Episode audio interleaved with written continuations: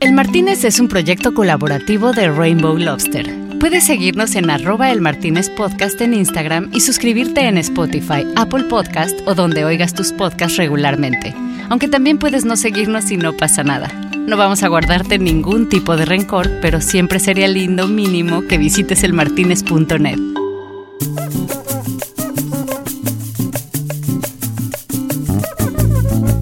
Noche deportiva, noche de pamboleras, pamboleros y fútbol en el Martínez Podcast Bar. Aquí resulta que empezamos a poner un montón de pantallas por todos lados.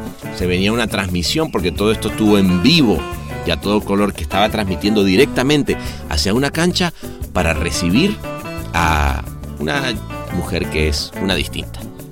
Eh, Marley. Ella es la primera mujer comentarista de una final de la UEFA Champions League. Y la primera mexicana en ser nominada a un Emmy Deportivo por la Academia de Televisión de Estados Unidos. Ganó el premio Ondas Globales del Podcast. Escribe para medios como El País y The New York Times. Es embajadora de buena voluntad de ONU Mujeres México y fundadora de la ONG Somos Versus. Luego de más de 15 años en Fox Sports Latinoamérica y Fox Deportes, actualmente es analista de TNT Sports México. Bueno, y no es casualidad que empezáramos entonces hablando de un libro que tiene por nombre Pioneras, que ella acaba de escribir y que obviamente tiene mucho que ver con su propia vida siendo una pionera. Pero resulta que este libro que está haciendo habla de cosas muy interesantes que tienen que ver con la mujer mexicana y una generación que hizo historia en el fútbol mexicano. Es muy interesante porque creo que tenemos a las primeras pioneras y a las nuevas pioneras. De hecho, va a salir pronto eh, un documental que produjo Serena Williams, que han dirigido mujeres muy interesantes, hablando de esta historia perdida no únicamente de las pioneras mexicanas, sino de las pioneras en general, ¿no? Rachel Ramsey dirige este documental. Luego están las nuevas pioneras, que forman parte de esta generación de futbolistas que eh, pues protagonizaron la primera liga profesional en México. Hablamos también de la importancia del periodismo y cómo puede ayudar a la gente que hace la o que va a hacer la historia en el futuro a entender mucho mejor lo que está pasando ahora. Siempre hablamos de que la literatura de mujeres es una cosa de nicho, que a los hombres les interesan las grandes historias universales, las historias que marcan a la humanidad. Y en realidad yo creo que la literatura de mujeres, o escrita por mujeres, universaliza una parte fundamental de la experiencia humana que generalmente está en un punto ciego. Y el periodismo es también eso, es contar la historia que es nuestra realidad. Porque al final las y los historiadores del futuro irán al periodismo para intentar entender cómo era nuestro presente. Y han habido también muchas más mujeres cubriendo el deporte, eso también nos brinda otros ángulos. Entonces, en tanto y en cuanto no tengamos a mujeres contando historias, estaremos viendo el mundo con un solo ojo y estaremos privándonos de una experiencia humana que es trascendental. Nos echamos un debate sobre etiqueta de género y qué pasa con esta cosa machista en el periodismo deportivo que ella ha vivido obviamente desde primera mano en una industria que siempre ha sido bastante machista. Le hemos puesto etiquetas y géneros absolutamente a todo a la coctelería, por ejemplo, pero hay hombres que todavía temen a tomar de cierta cristalería porque les parece femenina. Es verdad, porque claro, le hemos puesto género hasta a las bebidas, le hemos puesto género a los olores y estas categorías aplican también para parte de nuestras emociones y de la experiencia humana. Hay una parte femenina y masculina en nuestro interior. Los hombres experimentan también ansiedad, frustración, ternura, vulnerabilidad. Es un abanico enorme de emociones pero que todas se ven canalizadas a través de una única emoción que es la aceptable para los hombres, que es el enojo, y es la única que no es aceptable en las mujeres. Hablamos de una ONG que creó que se llama Somos Versus, que es el primer observatorio de medios de México y por qué es importante capacitar mujeres periodistas con perspectiva de género. Desde Somos Versus realizamos el primer observatorio de medios que se ha hecho, de medios deportivos en México, porque necesitamos datos para analizar qué es lo que hay que corregir, pues eso nos arroja que menos de una de cada diez notas sobre deportes tiene que ver con mujer. Eh, de esos contenidos, cuatro de cada diez notas refuerzan estereotipos de género en donde se habla del físico de las deportistas, en donde hay colegas que siguen pensando que Rubiales está en lo correcto. Em, hay colegas que cuando tenemos a un deportista como Julio Urias, por ejemplo, que reincide en temas de violencia de género, que vuelve a golpear a una mujer en un espacio público, además, pues recibe en 2021 el, Premio Nacional de Deportes y el periodismo deportivo esto no lo cuestiona. Todos estos no son casos aislados, pero la manera en la que los reportamos y se los presentamos al público los hace ver como casos aislados. Y terminamos hablando de un tema que es muy interesante que tiene que ver con cómo incluir las voces de la gente trans en el deporte y de qué maneras ayudan o empiezan a desafiar muchos de los preconceptos que tenemos todos y estas ideas monolíticas. Sentarse a discutir o debatir la existencia de derechos humanos fundamentales de otro grupo social es un deporte. Oye, pero las mujeres trans, como que, pues, ¿por qué no? ¿Pueden estar el deporte o no? ¿O las mujeres tendrían que ganar lo mismo? Pues yo creo que no. Y es como este jueguito en el que desde el privilegio nos sentamos a ser el abogado del diablo solamente para poder divertirnos en una conversación de sobremesa. Pero yo creo que hay una diferencia entre acercarse con genuina curiosidad, humildad y capacidad de asombro y apertura, y otra cosa es acercarse desde un lugar de decir, mientras la otra persona está hablando, estoy pensando en qué responder para contradecirla. Pásenle entonces, por favor, aquí esto se convirtió en un estadio, pásenle por ahí hay cerveza, este, griten a cada momento y hagan la ola si hace falta para recibirla porque ella es Marion Reimers. Marion querida, ¿cómo estás? ¿Y tú, amigo? Bien, oye, tantos años. Ah. Tal cual. ¿Cómo has estado? Bien, oye, te queda muy lindo ese nuevo look. Gracias, a mí también me gusta mucho, la verdad. Más práctico. No, te había visto así, muy bien. Oye, este, bueno, pues sin mucho, eh, sin mucha introducción y sin decir agua va, este, yo te voy a proponer que nos vayamos a un bar que yo tengo en la Costa Azul. Me encanta. En este momento y, nos vayamos a tomar algo tú y yo. ¿Cómo ves? estoy mera lista. Buenísimo. Vámonos, venga.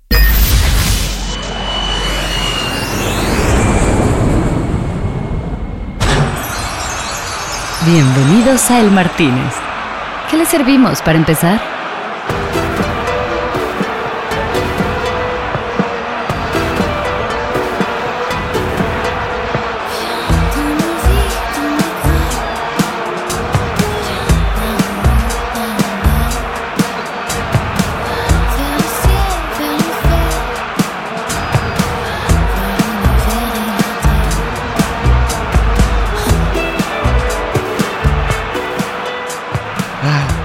Bueno, Mario, yo no sé, yo creo que tú no habías estado acá, este se llama el Martínez. Y este, bueno, todas las mesitas ya todo el mundo sabía que venías, así que no te sorprendas de ver a toda esta gente acá. No, no, la, saludamos con gusto y, me encanta que esté aquí. Saludos a la gente. Bueno, buenísimo. Oye, ¿qué te vas a tomar? Eh, un vermut. Un vermut. Eh, vous plaît. Vermut y para mí un, un whisky doble. En la roca. En la, la. Va. Este. oye, qué, qué, lindo verte, oye. Tanto, tanto tiempo. Tan, este, la última vez quedamos con un proyecto que del que no le quito el dedo al renglón porque me parecía lindísimo, justamente de podcast. Ahí estamos, seguimos empujando, no hay que quitar el dedo del renglón nunca, mi pana. Nunca, ¿verdad? Es, es, eso. Y fíjate que tú eres especialista en eso. Tú eres una, una mujer que nunca, nunca ha quitado el dedo del renglón en las cosas en las que crees, en las cosas que haces, ¿no? No sé qué se va a romper primero, si el renglón o mi dedo, pero bueno, ahí estamos. qué bueno, qué buena onda. Oye, querida, cuéntame una cosa. Em, acabas de lanzar un libro, bueno, tu segundo libro, ¿verdad? Este, eh, porque juegas como niña, eh, era, había sido tu primero, ¿cierto? Correcto. Entonces, pioneras, que me encantó, digo, yo empecé, obviamente no, no he tenido el, chance de leerlo completo, pero agarré, estuve oyendo y leyendo tu introducción, porque además soy más de audiolibro, como te podrás imaginar. Me encanta, me encanta que seas muy auditivo, la verdad. Muy auditivo. Y, además me encanta oírte porque tienes una voz muy, muy, muy linda cuando vas narrando y todo. Eh, pero me pareció súper interesante el tema, ¿no? O sea, agarraste y dijiste, vamos a encontrar a esas mujeres que en el 71 estuvieron como finalistas en una Copa Mundial y que fueron olvidadas por la historia. Eh, mira, em, eh, es muy interesante porque creo que tenemos a las primeras pioneras y a las nuevas pioneras. Okay. Y las primeras pioneras, pues fueron justo la Peque Rubio, este, eh, Alicia La Pele Vargas y todo este grupo de futbolistas que jugaron la Copa del Mundo el 70 en Italia, luego el 71 en, en México. De hecho, va a salir pronto, y tú que eres cinéfilo también, un documental que produjo Serena Williams y eh, que, han dirigido mujeres muy interesantes eh, eh, en torno a este tema, hablando de esta historia perdida no únicamente de las pioneras mexicanas, sino de las pioneras en general, ¿no? Rachel Ramsey dirige este, este documental. Ah, mira. Y bueno, luego están las nuevas pioneras que forman parte de esta generación de futbolistas que eh, pues protagonizaron la primera liga profesional en México. De 2017, ¿no? En el 2017 arranca. O sea, que, además uno no se puede imaginar. O sea, yo recuerdo la primera vez que yo oí que en México la mujer había empezado a votar, creo que en el 58. Eh, y tú decías, ¿cómo? O sea, el 58 parece que fue ayer. O sea, mi papá nació por ahí. Y de repente ahorita dices, ¿cómo? La primera liga femenil de México nace en 2017 y no lo puede creer. 80 años después que la, que la de hombre. Y yo creo que eso nos va a pasar con un montón de ligas también, este, pana. O sea, como voltear a ver en la historia y decir, ¿cómo? Las mujeres empezaron a jugar apenas en esta época. Hay que entender que este, por ejemplo, es apenas el noveno mundial femenil, el que se celebró en Australia y Nueva Zelanda, ¿no? Eh, el noveno mundial varonil fue México 70. Para darte una idea de cómo ha evolucionado el fútbol femenil, México 70, cuando Pelé fue campeón, los futbolistas corrían un promedio de 4 kilómetros por partido en su noveno mundial. Okay. Las futbolistas en esta Copa del Mundo, en su noveno mundial, corren un promedio de 10 kilómetros. Wow. Entiendo la ciencia, eh, sí, sí, sí. la medicina, los entrenamientos, todo ha evolucionado mucho. Pero hay que entender que para las mujeres jugar fútbol estuvo prohibido durante 70 años. Wow. Prohibido prohibido. O sea, o sea, si tú tenías un club ajá. Y, tu cancha la utilizaban mujeres para jugar a la pelota, corrías el riesgo de ser desafiliado. Wow. Prohibido. Incluso en Brasil, durante eh, em, la dictadura, era una, cuestión, o sea, que no únicamente provenía de, las leyes del fútbol, ¿no? Que sabemos, se manejan aparte de muchas otras cosas, sino de las leyes del país sea, la dictadura directamente prohibió que las futbolistas existieran. ¡Qué locura! y aún así existieron.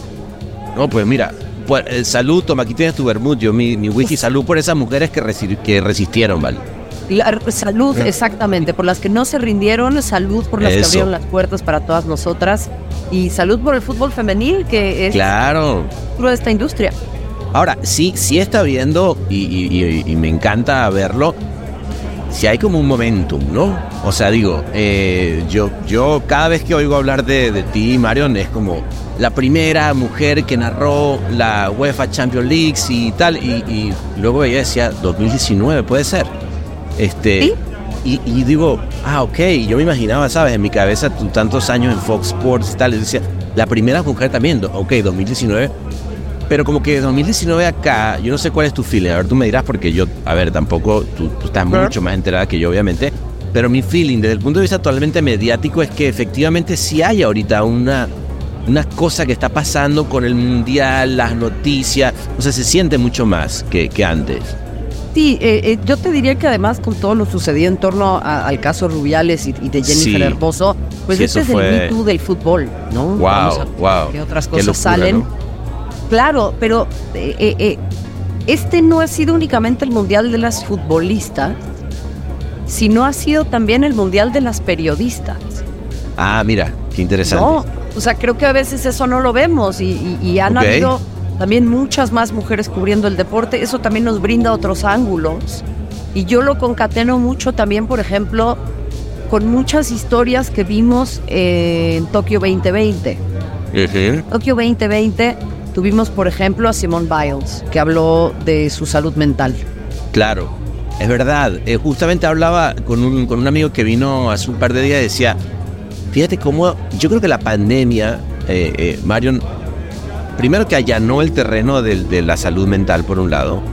Por, un- por otro lado, la gente como que se sintió un poco más ligera de hablar y decir, bueno, por ahí no está todo tan bien. Entre ellos los deportistas que siempre habían sido, se asumían como, no sé, cyborgs, ¿no? De gente que no puede sentir, ¿no? Y ahí las mujeres creo que tienen también un, un- algo que decir, eh, precisamente cuando hablamos del tema diversidad, eh, ¿no?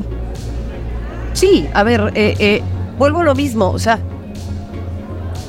lo comparo mucho con el tema de la literatura de mujeres, ¿no? Y pongo comillas este, para la gente que, que está aquí sentada con nosotros tomándose, tomándose un trago, porque... Saluda a gente por cierto. Sí, sí, no, saludos, los veo leyendo libros, ¿no? Por ahí hay, hay alguno que, que, que- que está eh, eh, eh, solito to- leyendo un libro, cosa que a mí me encanta hacer eh, en, en un, en un bar como este pero ahora tengo la posibilidad de platicar contigo y siempre hablamos de que la literatura de mujeres es una cosa de nicho, ¿no? Que a los hombres les interesan las grandes historias, ¿no? Las historias universales, las historias que marcan a la humanidad. Y la literatura de mujeres es literatura de mujeres, para mujeres, ¿no? A los hombres incluso que no les interesa mucho este tema. Ujú. Y en realidad, yo creo que la literatura de mujeres, o escrita por mujeres, universaliza una parte fundamental de la experiencia humana que generalmente está en un punto ciego. Y Ok. el periodismo es también eso, es contar la historia que es nuestra realidad. Porque al final, las y los historiadores del futuro irán al periodismo para intentar entender cómo era nuestro presente. Entonces, en tanto y en cuanto no tengamos a mujeres contando historias, estaremos viendo el mundo con un solo ojo y estaremos privándonos de una experiencia humana que es trascendental. ¿Por qué? Porque hablamos de la salud mental, porque hablamos de los desafíos de lo que es ser eh, mujer, madre y atleta, porque hablamos de lo que es ser una mujer trans, hablamos de la construcción de la feminidad. Y justo por eso de rescato lo de Simone Biles, rescato lo de Naomi Osaka, eh, rescato estas eh, historias que también el hecho de que haya más mujeres contando el cuento permite que esto esté al centro de la conversación y en consecuencia que se hable de cosas que tal vez no por dolo, pero porque también han sido educados en un sistema eh, eh, eh, patriarcal y opresivo y muy complejo, a los hombres también les cuesta trabajo acercarse a eso. Entonces, Claro. en lugar de rehuirlo, pues podrían abrazarlo y decir, ah, pues mira, me estoy perdiendo de toda esta parte de la experiencia humana que no estaba reconociendo en mí mismo también. ¿No? Claro, claro, no, eh, eso está interesante. Y fíjate que yo creo que hablando de estos temas eh, que te vienen a manife- manifestar lo que está pasando con el fútbol, tú ves, por ejemplo, una serie como Ted Lasso, ¿no? Que, que viene precisamente, o sea, a mí una de las cosas que me llamó la atención justo lo que está diciendo, una serie que, primero que fue un hitazo, ¿no? Va a estar de acuerdo conmigo que, que el fútbol, y co- pero también cómo se abordó la, lo que significa ser hombre, lo que significa ser mujer, este, lo que significa ser gay. O sea, hubo un montón de cosas que se abordaban en un ambiente futbolístico, además con un, con eh, eh, un personaje principal que era totalmente lo contrario de lo que debería ser el coach duro que llega y es el héroe, ¿no? Sino era más bien un tipo sensible que tenía problemas, tiene problemas de ansiedad, en fin, ¿no? Esto es El Martínez.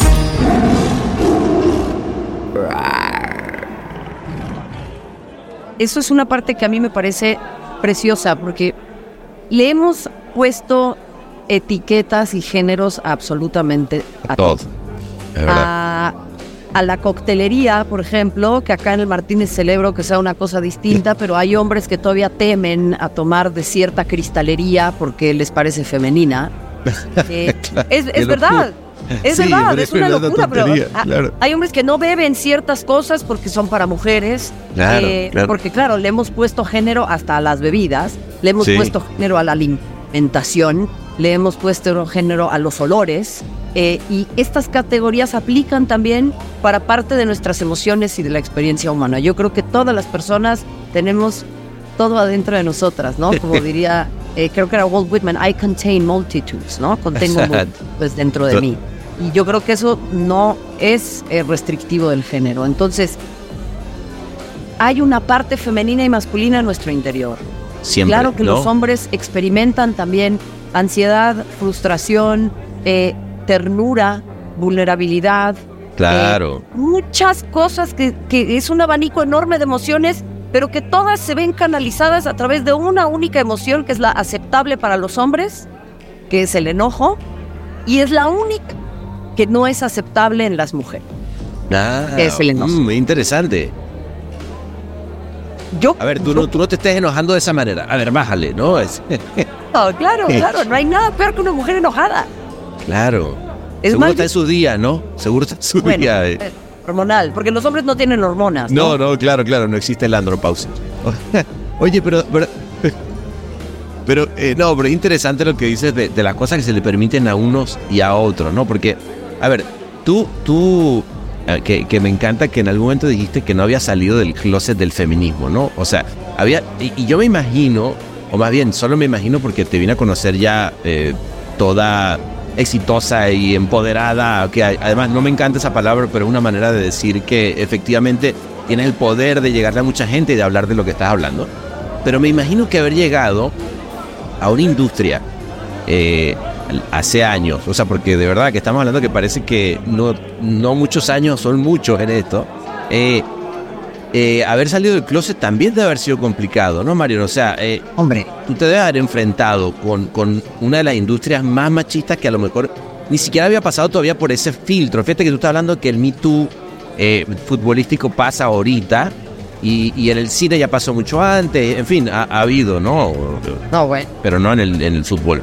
No, en el fútbol no, y en el periodismo deportivo mucho menos. Claro, tú, tú te debes haber enfrentado con un montón, ¿no?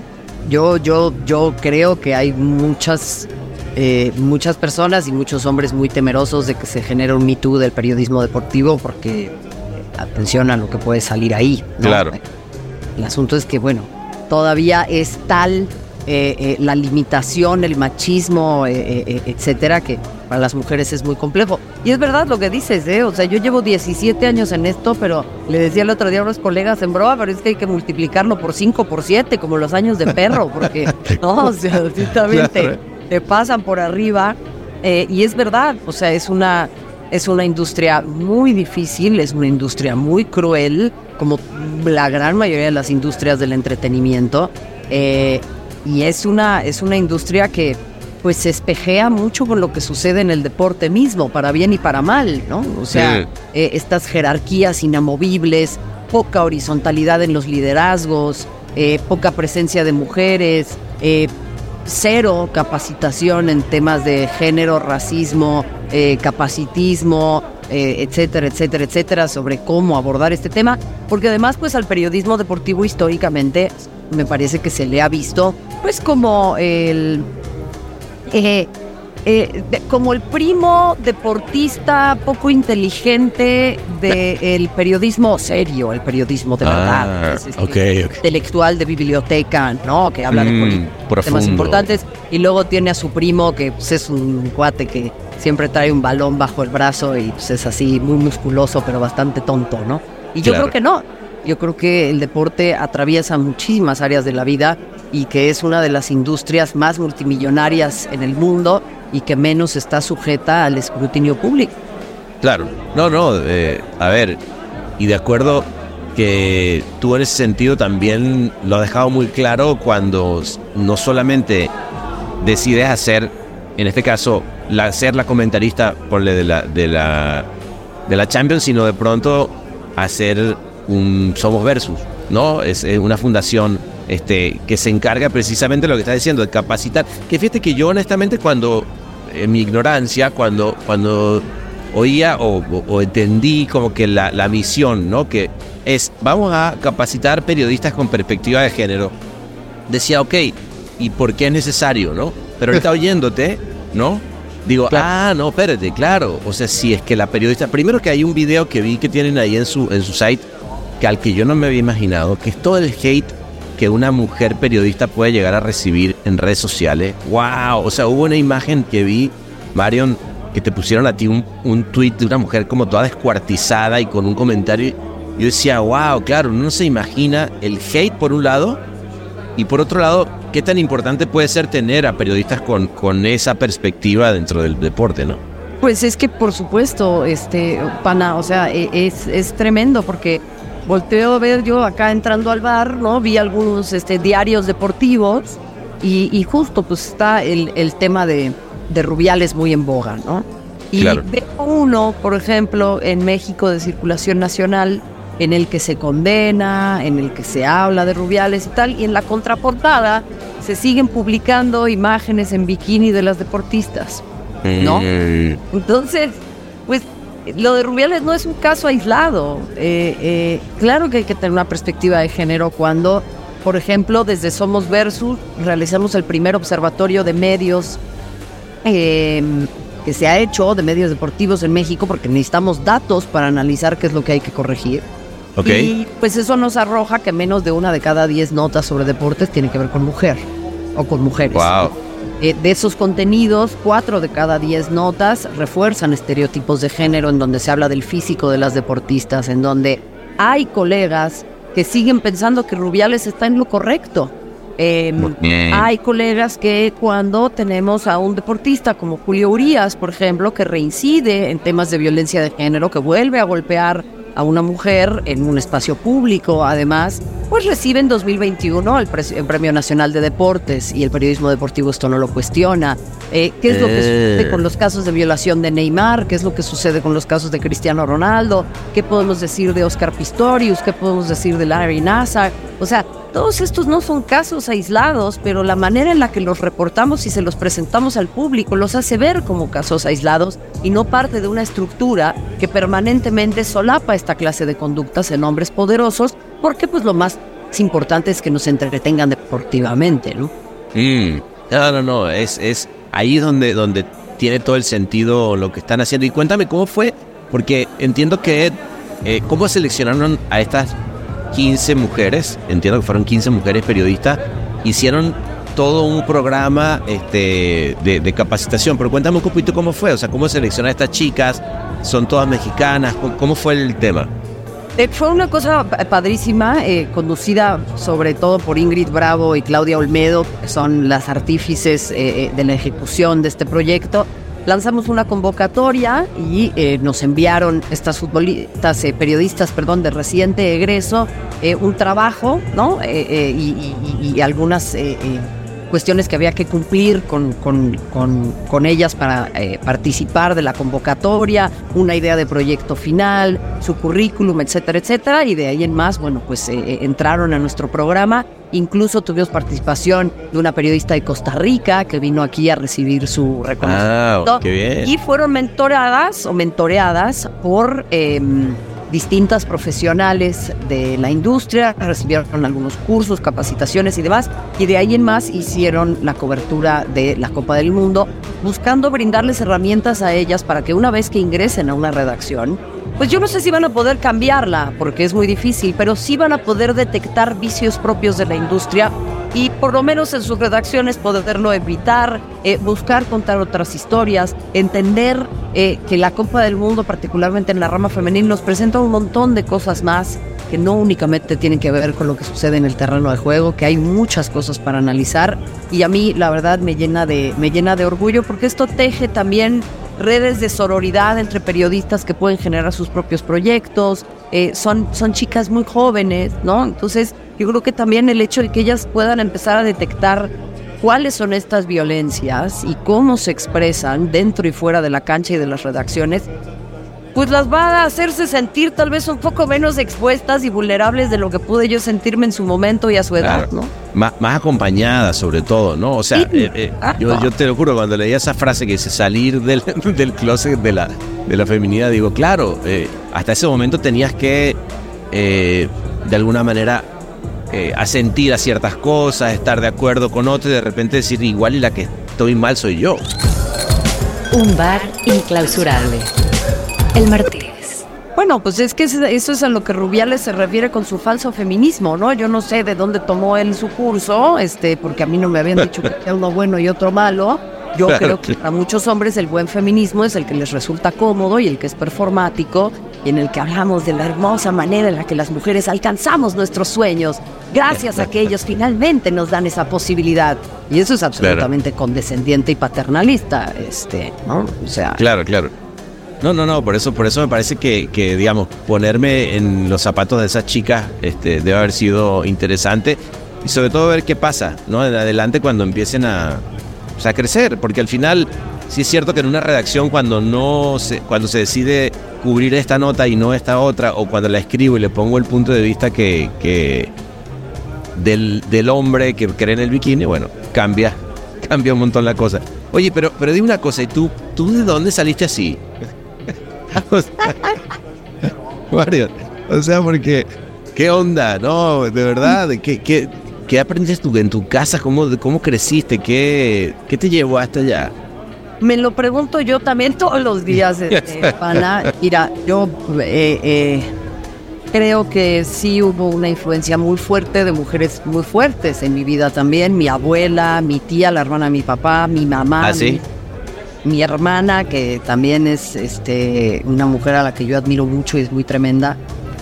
Pero bueno, también después hay circunstancias que te van llevando a ser así, ¿no? Claro. O sea, eh, eh, para sobrevivir y por eso yo, yo abro tanto eh, o alzo tanto la voz respecto a este tema, porque a veces parece que para sobrevivir en ciertas industrias hay que estar curtida, hay que ser fuerte, hay que ser ruda, hay que ser tal. Y yo no creo que tendría que ser prerequisito para ningún trabajo ser así. Pero son estas también conductas muy masculinas, muy violentas, muy tal, de las cuales yo también tengo que aprender, ¿no? Porque una de repente, pues, incorpora mucho del entorno. Claro. Em, pero además, tengo la particularidad de venir de una familia alemana, de una cultura en la que pues las cosas se dicen de manera muy directa, en donde las mujeres también tienen otra manera de, conducirse y de ser tratadas en la esfera pública y privada. No estoy diciendo con ello que sea una cultura, un país exenta de la violencia de género, porque esta es universal, desafortunadamente. Pero pues sí, eso choca también mucho con una cultura latina y particularmente una cultura mexicana Claro, eso eh, te iba a decir, es... Para bien y para mal, ¿eh? No, no estoy diciendo que yo nací, crecí en este país y lo amo y, soy mexicana antes que cualquier otra cosa, pero hay cuestiones con las que no coincido y una de ellas es, pues que de repente nos vamos por las ramas, no decimos las cosas, este... Pues así como que andamos, ¿no? Muy atientas. Sí, sí, sí, Pues eso no me resuena. no, no te resuena, pero también es cierto que cuando alguien dice las cosas de frente, directo, etcétera, pues también genera escosor, ¿no? y, más si viene de una mujer, y más si viene de una mujer en un país machista como lo es México, y más si viene de una mujer que habla de deportes. Claro, claro. Además, esa es la otra. Porque además esa otra me, llamó la atención que mucho del hate que yo veía en esos tweets, que, que te digo que ese en particular me dejó así como que muy contra la pared, pero mucho era como que ¿tú qué chingados haces hablando de deporte, güey? Ándate a la cocina, ¿no? Cosas que tú dirías, bueno, a ver, eso lo entendería yo de un, de sé, de una... Y, ni siquiera lo entendería, pero bueno, me imagino que en esa época, ¿no? Mi abuelo de pronto... Eh, eh, o, mi tatarabuelo en esa época cuando la mujer era casi, bueno, no, ni, ni, podía votar, ¿no?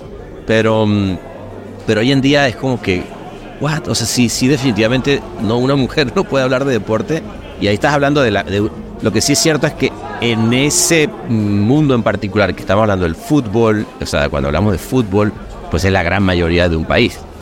O sea...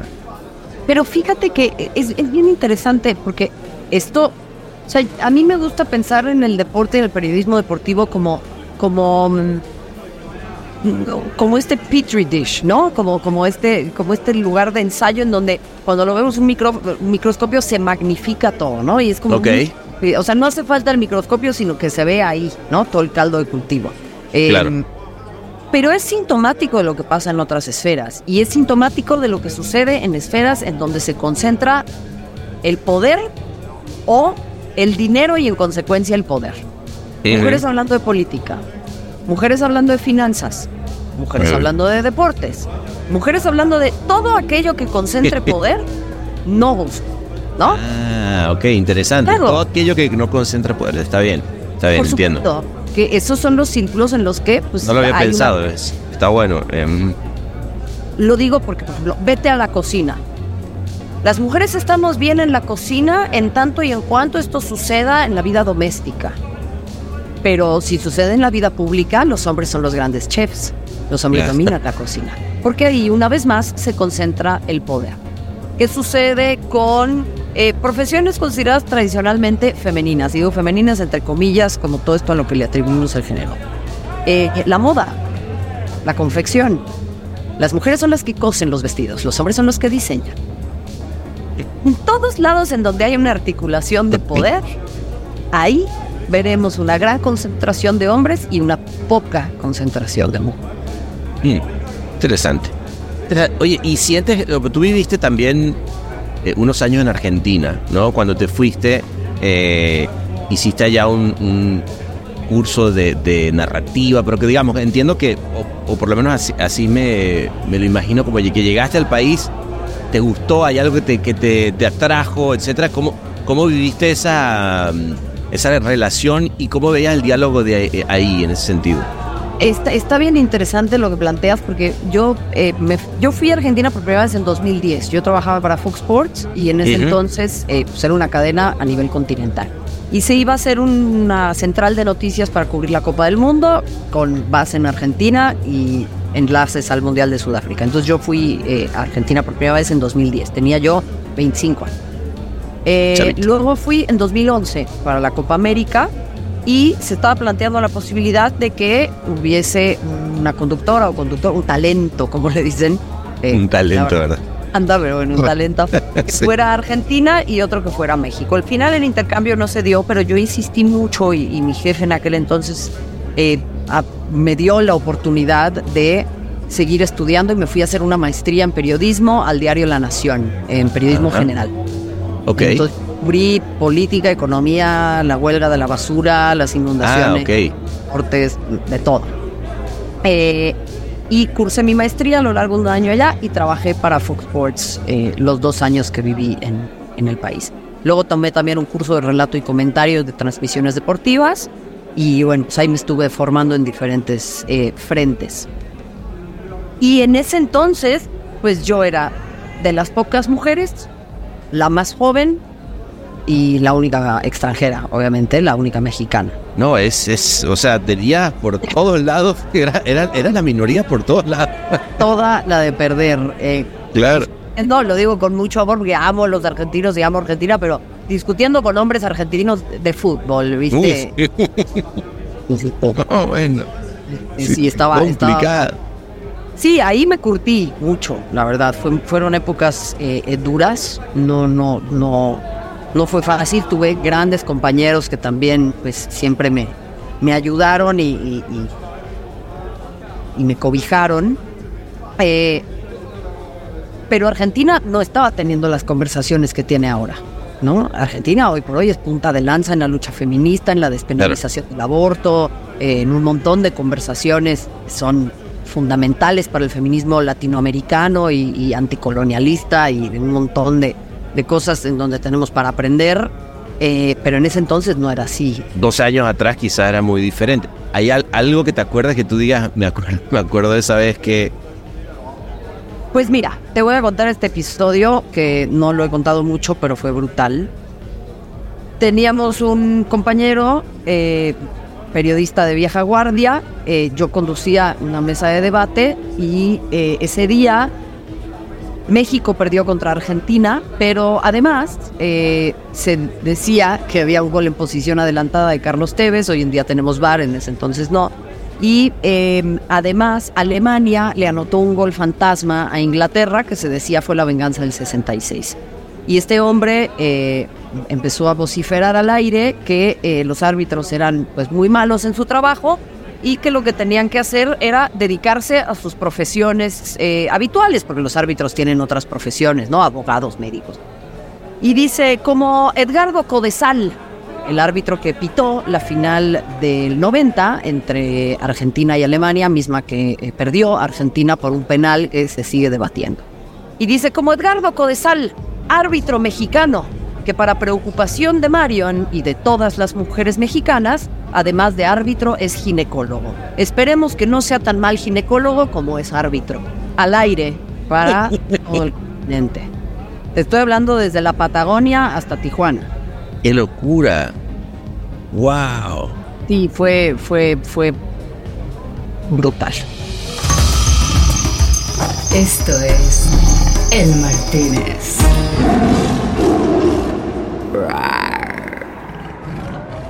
Y no pasó nada.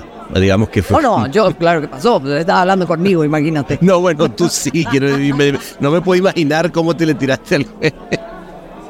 No, Pero- fue terrible.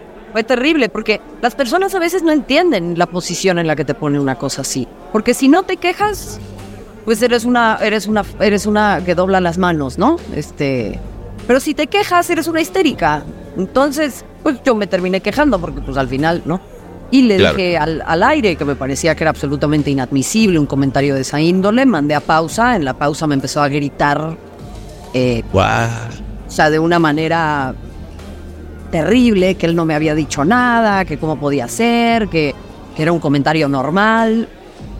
Yo no sé si era un comentario normal, pero a mí no me parece que venga a colación, uno, el tema del ginecólogo, dos, lo que las mujeres, o sea, las mujeres mexicanas, y bueno, a mí tampoco me interesa saber con quién va a ir al proctólogo, ¿no? No creo que Claro, sea claro. una discusión en periodismo deportivo, pero bueno. De acuerdísimo. No, mira tú qué locura. No, Yo bueno. tenía 25 años, pana, pues es que también la Claro, puta no ¿no? era arisca, ¿no? O sea...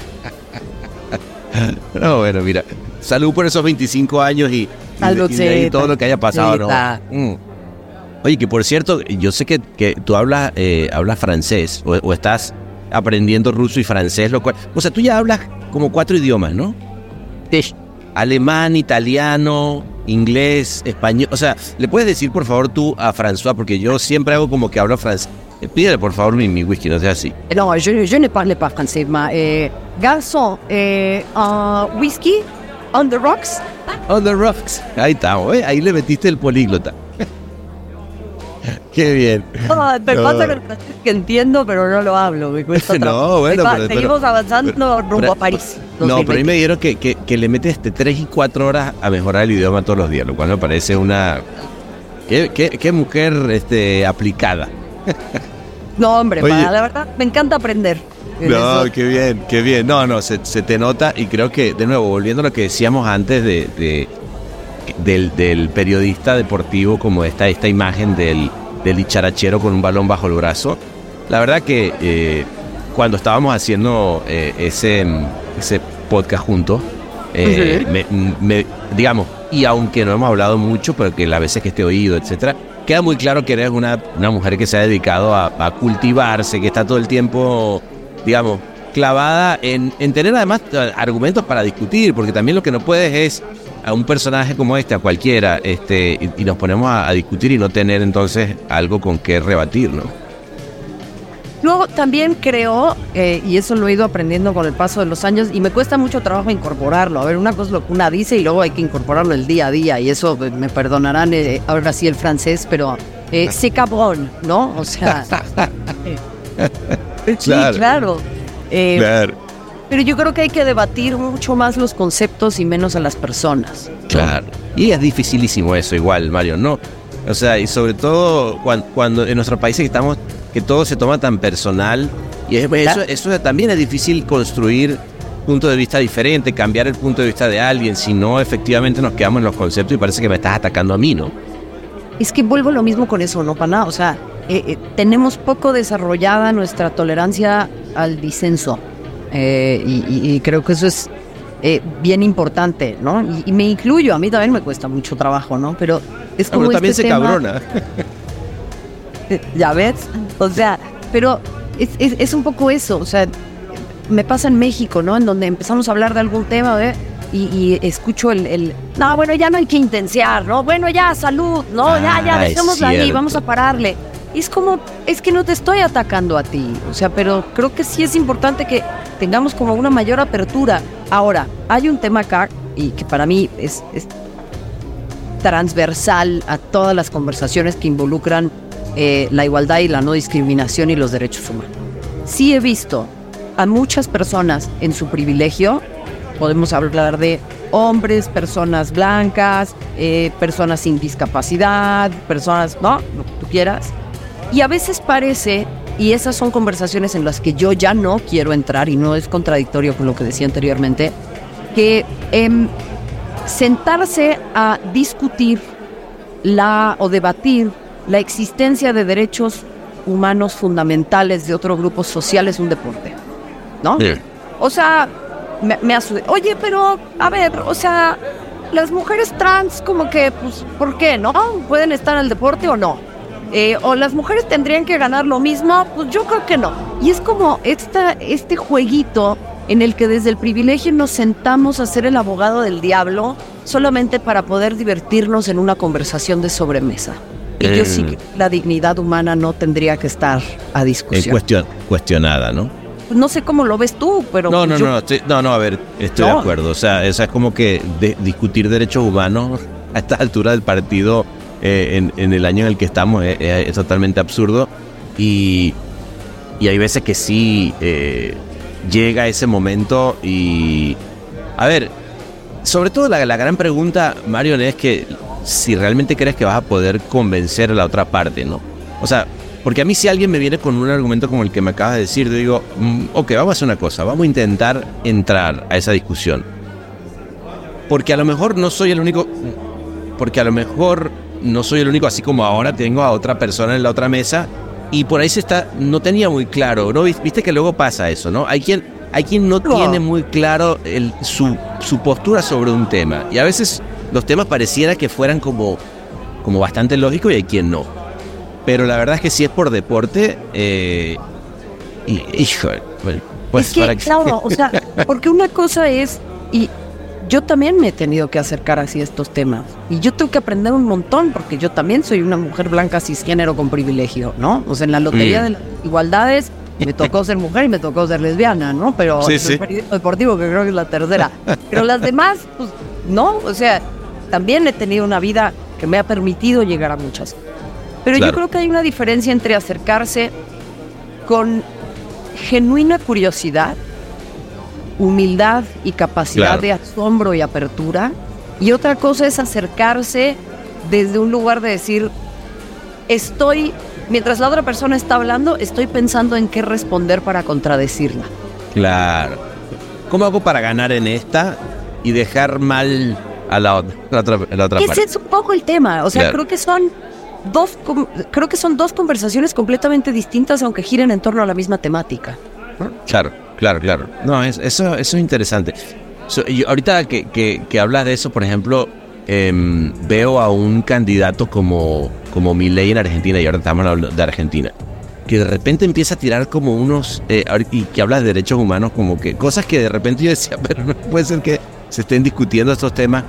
Eh, y dice, wow, ¿cómo una narrativa como esa puede empezar a hacer dudar un montón de gente? Eh, mismo pasó con Trump. O sea, también es cierto, Marion, que lamentablemente cosas que pareciera que deberían estar como muy establecidas, eh, luego es tan simple como darle una vuelta a una narrativa y de pronto pareciera que algo que antes era normal y claro que está mal, de pronto ya no está tan mal, ¿no? Es que yo, creo que em, Fíjate que esto es una, una teoría nueva mía, ¿eh? la estoy tirando aquí por primera vez, espero que la gente de la mesa de al lado no, no se nos saque de onda, pero yo creo que las personas tenemos mucho miedo ante lo incierto, ante la incertidumbre. Esa es una parte de nuestra condición humana. Y de repente hay mecanismos y hay cuestiones que nos hacen sentir que hay un control.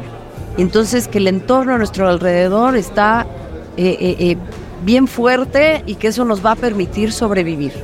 Y esta clase de discursos muchas veces se centran en ciertos individuos, en ciertos grupos, en ciertas personas, como para hacerlas ver que son el origen de este descontrol y que en ese momento eh, eh, en el que sean aisladas, sean atacadas, sean maltratadas, volverá el orden establecido entre muchas comillas, ¿no? Y capaz de claro, volverá física, pero el universo tiende al caos y los humanos somos estas criaturitas tan mínimas y tan falibles y tan llenas de... Somos un manojo de nervios y de contradicciones. Que esto, de alguna manera muy extraña, hay gente a la que le da paz. Porque le cuesta mucho trabajo coexistir con el caos del universo. Y con ello no estoy justificando ni el fascismo, ni el... Pero claro que le resuena a gente. O sea, sí, sí, sí, resuena. Sí, y, y, tenemos que encontrar una manera de atacar las estructuras más que a los individuos. ¿Qué está fallando en la estructura para que haya personas que sientan que hay que atacar a otro grupo humano para retomar el control de sus vidas? Un bar inclausurable. El Martínez. Atacar a otro grupo humano para retomar el control tiene que ver con efectivamente encontrar en ese, en ese grupo humano que además es diferente a ti, eh, algo que endiliar. Que, que ahí te, pregunto, ¿qué ese tema que, que, has traído a la mesa, el, el, el, transgénero, el ser humano transgénero en el deporte? ¿Qué, cuál es tu postura con, con qué, y, te lo digo desde el, desde el desconocimiento, ¿no? Eh, recuerdo que estaba el otro día en un WhatsApp y alguien habla de, eh, sobre todo de mujeres trans que antes eran hombres compitiendo en, eh, en competencia femenina. ¿Qué opinas de eso?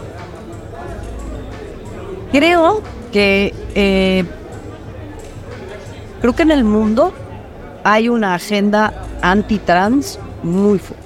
Como en algún momento hubo una agenda anti personas afrodescendientes, como en algún momento hubo una agenda anti que tú quieras, ¿no? O sea, sí. sí considero que los movimientos de ultraderecha y muy reaccionarios están buscando insertarse en el deporte con este discurso para después poder expandirlo a otras cosas. Ok, o sea, tú dices que es como un inicio para entonces luego de em, empezar a descalificar al, ser humano trans eh, en, general.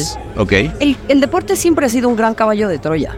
Y sucedió en su momento también con los deportistas afrodescendientes hasta que Jesse Owens le cayó la boca a Hitler, ¿no? Claro, este, claro. Entonces, creo que hay mucho desconocimiento sobre el tema.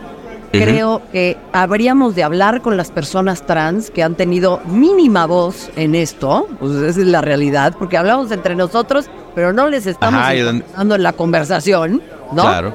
Pesar. Eh, sí considero que hay que además empezar a hablar del deporte para la formación y el deporte espectáculo, el deporte profesional. El deporte profesional es una es un es microscópico. ¿Cuántas personas van al deporte profesional? Y estamos tratando el deporte para la formación como si fuera el deporte profesional. Las personas trans son el grupo poblacional con mayor índice de suicidio.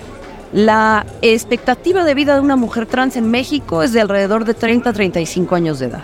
Es el segundo país con más crímenes de odio contra población LGBTIQ. ¿Qué mejor manera de poder integrar este grupo poblacional cuyo horizonte profesional además se reduce al trabajo sexual porque no las contratan en ningún otro lado? ¿Qué mejor manera de poder integrarlas?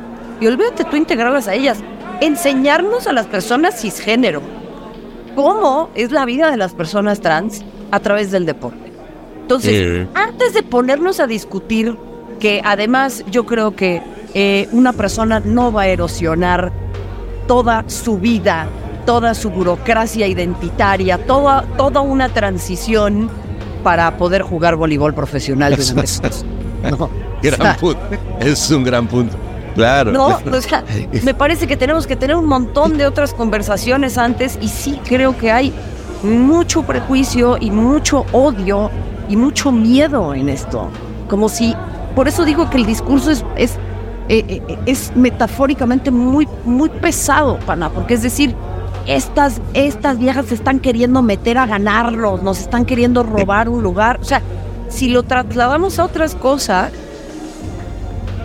tiene una carga de odio muy fuerte que se vuelve muy fácil trasladarlo al deporte y después extrapolarlo a otro lugar. Interesante. Lo que, es, interesante lo que tú dices, que es, es más una herramienta narrativa para darle en su madre, digamos, a, la población o a la gente trans, antes que encontrar en ese el, lugar en particular que es porque un hombre vendría a querer eh, derrotar a unas mujeres cuando el cuerpo no es entiendo lo que tú dices es más es más un, tema narrativo que necesariamente el punto en, sí a discutir. No, a ver, y hemos, hemos generado tantas, el deporte, al igual que un montón de otras actividades humanas, está sujeto a interpretación y modificación. Eh, eh, en 1896, en los Juegos Olímpicos, creo que todavía había prueba como de cacería de ciervos, ¿no? O sea, ya no existe. Eh, un montón de cosas que... ahora tenemos skate, tenemos este escalada de velocidad, las cosas van cambiando, o sea, que aferrarnos a esta idea de hay son las categorías.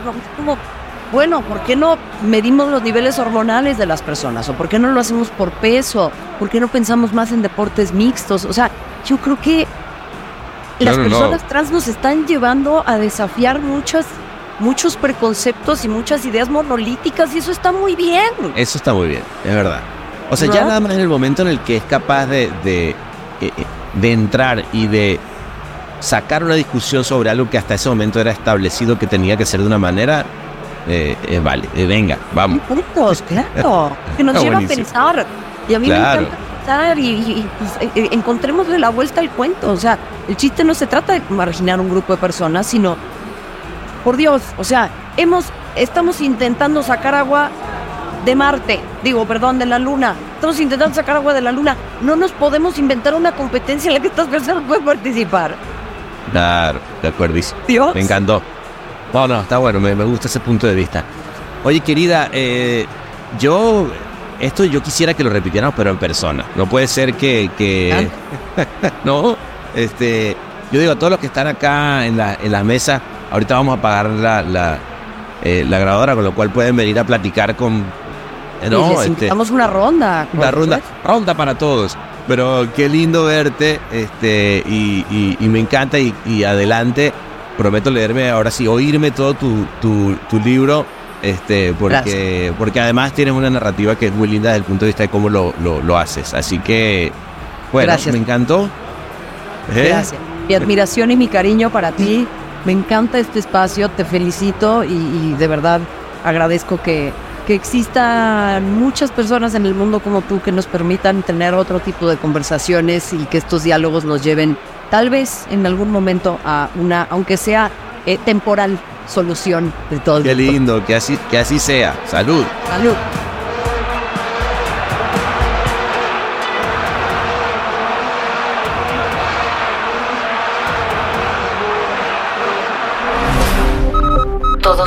Reservados y todos los torcidos depravados. El Martínez.